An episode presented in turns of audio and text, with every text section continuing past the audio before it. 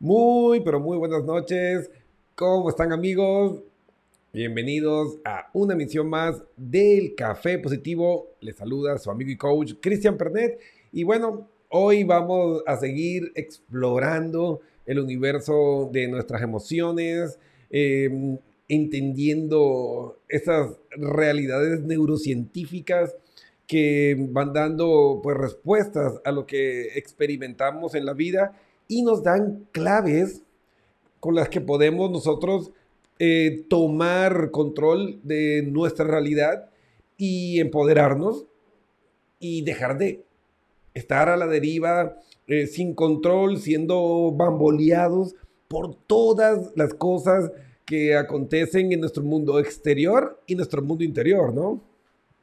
Entonces, eh, pues analizando preguntas y las inquietudes que ustedes mismos han mostrado recurrentemente en las redes sociales, pues hoy decidimos hablar sobre el ciclo de la inteligencia emocional. Que pues es un tema que nos va a mostrar eh, e-, esa mecánica, esa estructura que debemos eh, recorrer para poder tomar las emociones, traerlas a nuestra conciencia y ahí comenzar a trabajar en la solución, en la gestión, en la el proceso de facilitar esos cambios que son necesarios.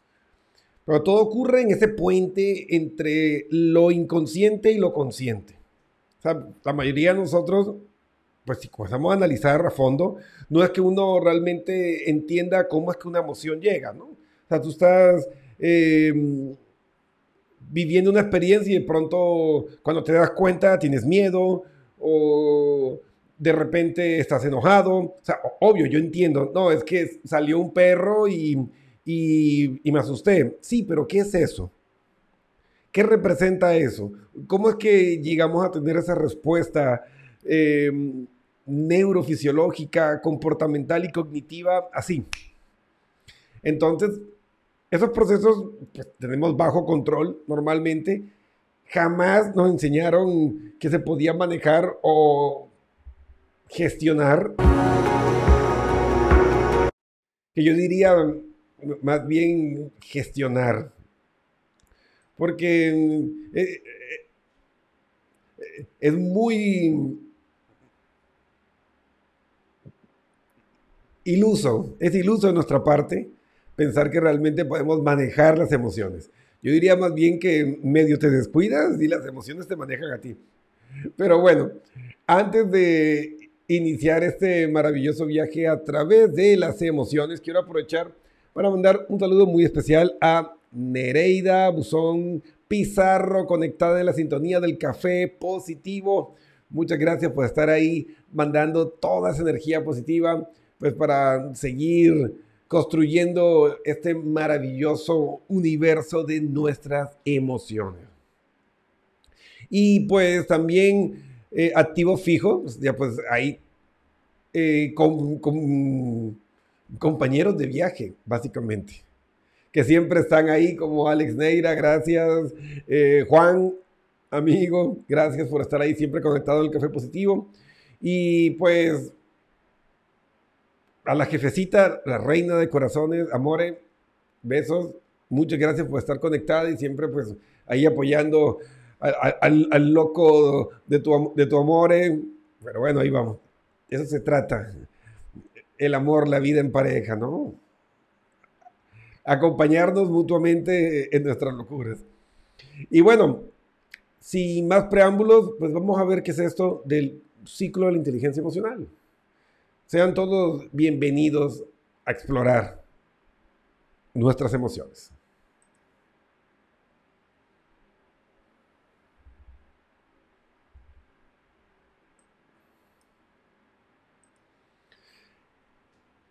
El ciclo de la inteligencia emocional. El ciclo emocional eh, hace alusión a la capacidad que tenemos como seres humanos de adueñarnos, de tomar control de nuestras respuestas emocionales e intervenir en el sistema emocional a través de la vía racional y transformar lo inconsciente en inconsciente. Y cuando se convierte en un proceso consciente, pues por primera vez en ese proceso podemos nosotros intervenir para transformar esa experiencia y ese episodio en algo que sea más eh, proactivo, algo que sea más ecológico para mí y quienes me rodean. Entonces, ¿cómo se consigue esto? El primer paso, pues, está relacionado con nuestro, nuestro proceso favorito. Estamos hablando de todos esos procesos que ocurren en nuestro lóbulo prefrontal, de la función ejecutiva e inhibitoria. Entonces, el ciclo emocional consiste en advertir ciertas fases que atravesamos de manera casi inconsciente. O sea, es, es la toma de conciencia. Y recuerden que todo este proceso de tomar conciencia, de, de ejercer la metacognición, que es cuestionar o, pensar sobre lo que pienso, pues son habilidades superiores que ocurren en el lóbulo prefrontal, aquí, en la parte de, de la frente para adentro. Ahí está los lóbulos prefrontales, que es donde ocurre la magia. Ahí está lo que nos hace humanos y lo que nos diferencia por su tamaño y desarrollo del resto de los mamíferos superiores, que tienen, pero es mucho más pequeño. Entonces, el simple hecho de tú etiquetar una emoción, de darle un nombre, de identificarla, ya nos ayuda a comenzar a tomar conciencia sobre ella. Entonces, ese eterno conflicto de mente y corazón, pues podríamos cambiarlo por inconsciente, la parte del corazón, y consciente la parte del cerebro. Pero no tienen que estar en conflicto, pueden ser aliados. Y eso es lo importante, esa es la clave en todo este proceso. Entonces, comiencen a analizar y tómense un minuto. ¿Qué es lo que realmente me siento? Estoy sintiendo que muchas veces expresamos, me siento mal, pero ¿qué es sentirse mal? Porque las emociones hay que traerlas a la conciencia. Y solo de esta forma, pues logramos modificarlas. ¿Sí? Ahí es donde comienza el proceso.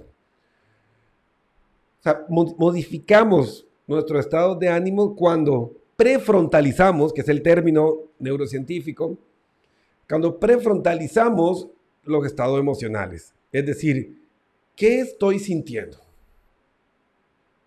Y comenzar ese proceso de etiquetado. No, estoy sintiendo como una bola en el estómago, estoy todo tensionado, siento que la cara me quema y no, es que quiero borrar a esa persona del mundo. Ira, ok, estoy experimentando ira. Entonces, claro, aquí entramos en la parte del el vocabulario emocional, ¿no? ¿Qué representa la ira en nuestro cerebro. Injusticias o amenazas a nuestra supervivencia. Entonces, analiza qué injusticia estoy experimentando o a qué injusticia estoy siendo sometido, qué amenaza a mi supervivencia, a mi progreso estoy experimentando y ahí vas a entender por qué te estás sintiendo así. Entonces aquí entramos en el primer ciclo de la inteligencia emocional, que es comprender qué, cómo, cuándo estoy sintiendo esa manifestación emocional. Recuerden que Piaget eh, habla que la inteligencia es la capacidad de mantener una constante adaptación a los esquemas eh, del sujeto al mundo que lo rodea. dichos esquemas son los que solemos representar y que construyen eh, la realidad del entorno del sujeto o el mapa, que no es lo mismo que el territorio, ¿sí? Recuerden que el mapa es la construcción de la realidad de nosotros mismos en base a nuestras experiencias, temperamento, personalidad, pero el territorio es la realidad objetiva. Entonces, las emociones le dan un tono distinto a la experiencia y pueden ser agentes de distorsión. Y aquí es donde debemos comenzar a darnos, eh, a tomar conciencia de la importancia de las, de las competencias emocionales, de comprender todo esto del ciclo de la inteligencia emocional o del ciclo de las emociones, para evitar que ellas nos arrastren sin control por el territorio, bajo una distorsión creada por nuestra mente inconsciente. Entonces, una vez que identificamos qué estoy sintiendo, cómo lo estoy sintiendo, tenemos que parar, regular. Porque hay que comprender, y vamos a hablar un poco de neurofisiología. Los lóbulos prefrontales son muy jóvenes en comparación con el cerebro límbico, es decir, el conjunto de de partes del cerebro que lo componen. Hablamos de la amígdala cerebral, hablamos de la ínsula, eh, hablamos del hipocampo y un resto de estructuras. Y ni hablar pues del cerebro reptiliano, ¿no? Entonces, los lóbulos prefrontales son demasiado jóvenes y tienen, por decirlo así, una función de frenado muy mala. Entonces, lo que hay que imaginar es que nuestro cerebro límbico, nuestro cerebro emocional es una Ferrari que pasa de 0 a 100 en segundos y nuestro lóbulo prefrontal tiene frenos de un Ford Fiesta. Así, tal cual. Entonces, si tu carga emocional, si tu velocidad emocional excede los 80 kilómetros por hora, déjame decirte que no vas a poder frenar a esa emoción. Y vas a caer en un secuestro emocional con todas las consecuencias y los peligros que esto puede representar. Dañar tu relación, sabotear tu trabajo y puedes terminar incluso hasta perdiendo tu libertad. Y te cuento una historia de la vida real. Eso ocurrió en Estados Unidos, que había un señor que estaba en su casa y un vecino nuevo se mudó y comenzó todo el día a estar taladrando. y todo el día taladrando, todo el día taladrando. Em, un día pues, se asomó por la ventana y le dio un grito y le dijo, ya, basta, para con eso. Y al parecer no le hizo caso y seguía y seguía y seguía. Y un día, al día siguiente que seguía con el taladro, pues el señor tocó la puerta, el vecino abrió y estaba con una escopeta el señor y plum, le disparó y le dijo, cállate, haz silencio. Y pues la persona está presa, eh, tiene una cadena perpetua por un secuestro emocional. Obviamente es un caso extremo, pero pasa. Y pues yo conozco un montón de casos de la vida real de parejas que perdieron los estribos em, y se fueron a los golpes con su pareja y están presos, están presas o generaron lesiones graves. Eh, alguna vez pues eh, conversé con, alguien eh, en una prisión que pues él me decía que él amaba a, su pareja, pero que en un arrebato de ira pues le quitó la vida y que él se arrepiente y que él, lo que quiere es morirse y bueno, una cantidad de cosas por un momento que perdió su capacidad emocional. Y usted dirá, no, Cristian, eh, yo jamás haría eso. Eh, hay investigaciones sobre el comportamiento humano de sociólogos como Milgram y otros que ha mostrado que el ser humano no es tan benigno como nosotros pensamos. La mayoría de las personas son capaces de cometer delitos si se da la circunstancia y, tenemos una razón. sea, bajo las circunstancias correctas, entre comillas. Y si tenemos una razón que lo justifique, cualquiera de nosotros puede ser un criminal.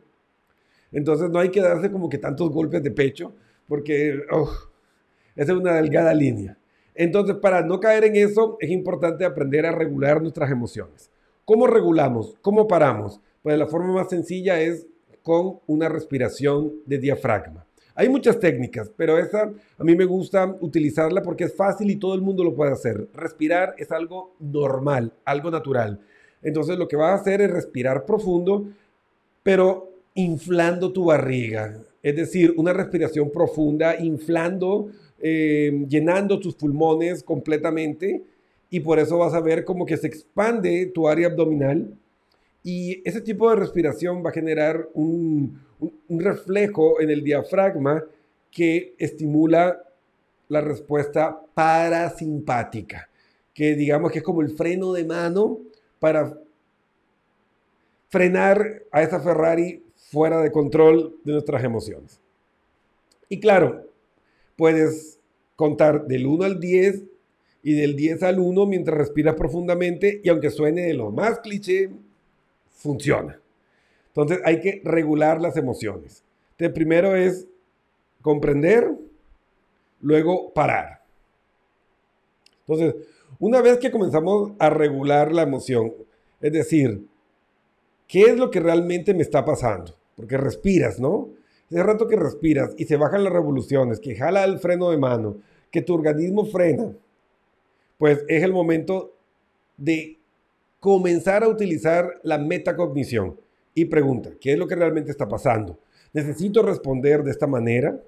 Eh, ¿Realmente mi vida está en peligro? ¿Me voy a arrepentir de esto? ¿Esto me conviene? Y normalmente esas preguntas pues ayudan a retomar el control y equilibrar esa energía emocional.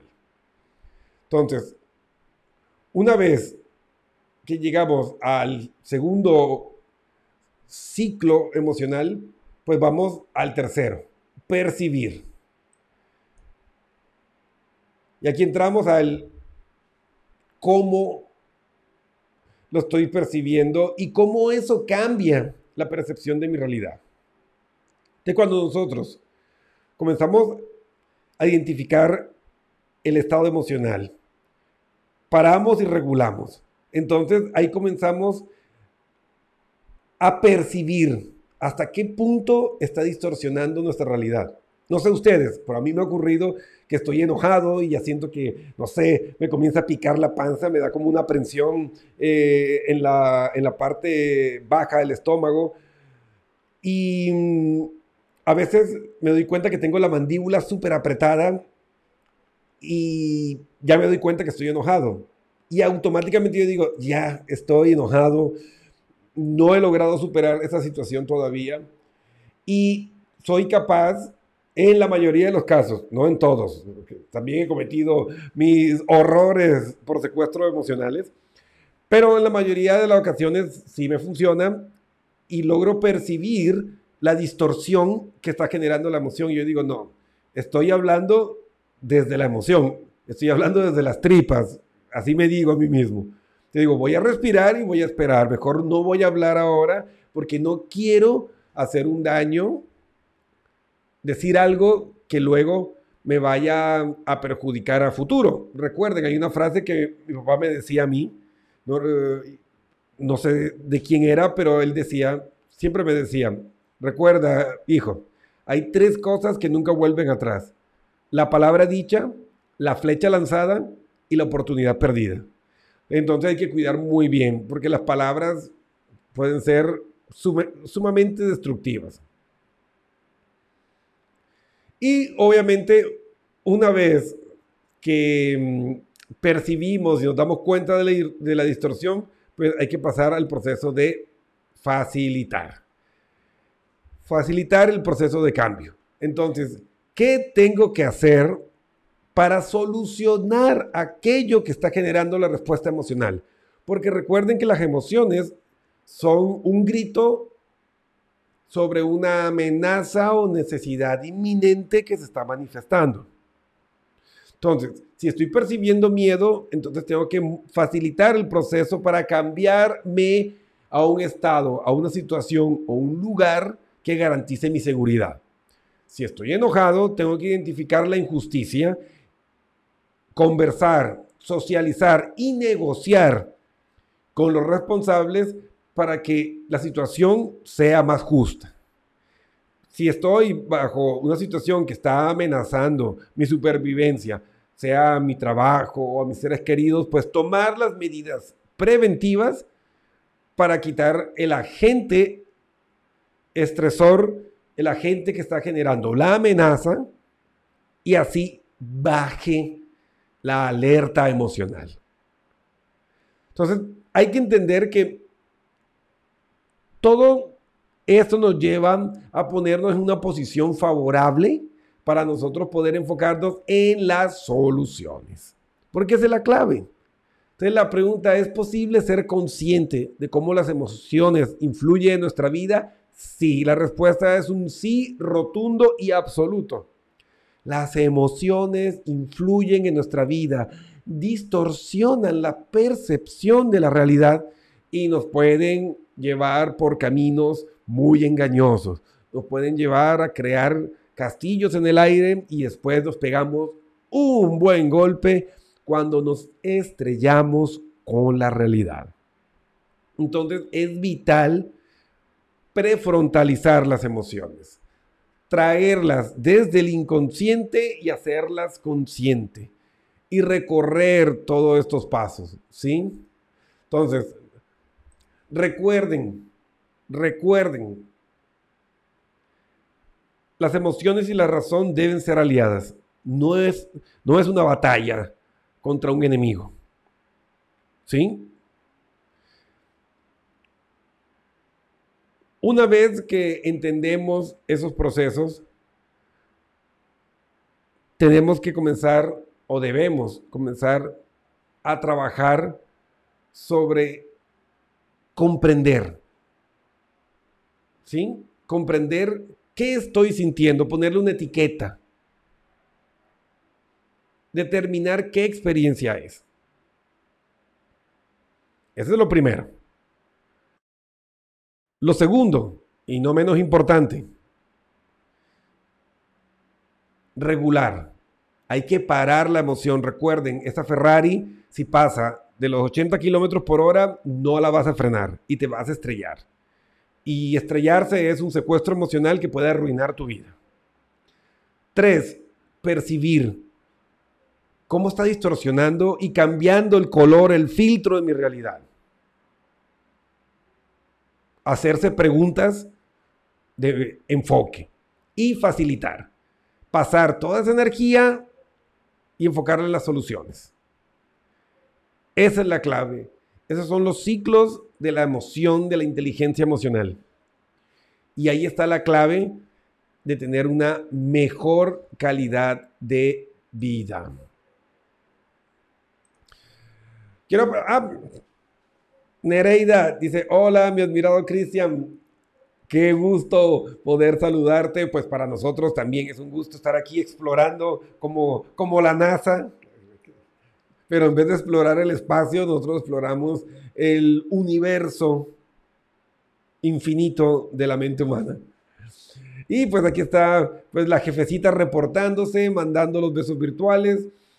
Em, pues realmente no me queda más nada que decir que pongan en práctica lo aprendido hoy. Esto es ciencia. Em, hablado en forma sencilla, les va a funcionar, va a mejorar la forma en que ustedes perciben su mundo. Entonces, no le des vueltas. Entonces, ¿qué significa el ciclo de la inteligencia emocional? Que las emociones tienen un proceso, ¿sí? Como todo en la experiencia humana. Y si entendemos esos ciclos, esos procesos, podemos tener una influencia sobre ellos. ¿Qué nos enseña? Que podemos dejar de ser víctimas del destino, entre comillas, como dijo Jung, que es este proceso inconsciente. Todo lo que llamamos destino son esas emociones inconscientes, esos impulsos inconscientes que dirigen nuestra vida. Pero en el momento que tomamos conciencia de ellos, que los etiquetamos, que identificamos quién es el que está actuando sobre nuestra mente, ese momento tomamos el control de gran parte de nuestra realidad. Y ese poder, ese poder nos da un gran grado de libertad. Y cosas extraordinarias y mágicas ocurren cuando comienzas a tomar el control sobre tu mente. Porque esta es la lámpara de Aladino, ¿no? Si sabes cómo frotar tu mente, puedes hacer cosas extraordinarias. Pero definitivamente el primer paso es aprender a gestionar las emociones para convertirlas en tus aliados. Entonces, amigos, amigas, pues hemos llegado al final de este viaje. Y pues lo que les quiero comentar, si eres consciente que has intentado y no puedes controlar tus emociones y esos secuestros emocionales están arruinando y dañando la calidad de tu vida, no le des vueltas. Escríbenos www.pernetpenelcoach.com en la pestañita en amarillo que dice chateemos, escríbenos, sacamos una cita y comenzamos a trabajar en tu proceso de educación emocional para que tome el control de tu mente y puedas así transformar tu vida, porque el momento de cambiar y ser feliz es hoy.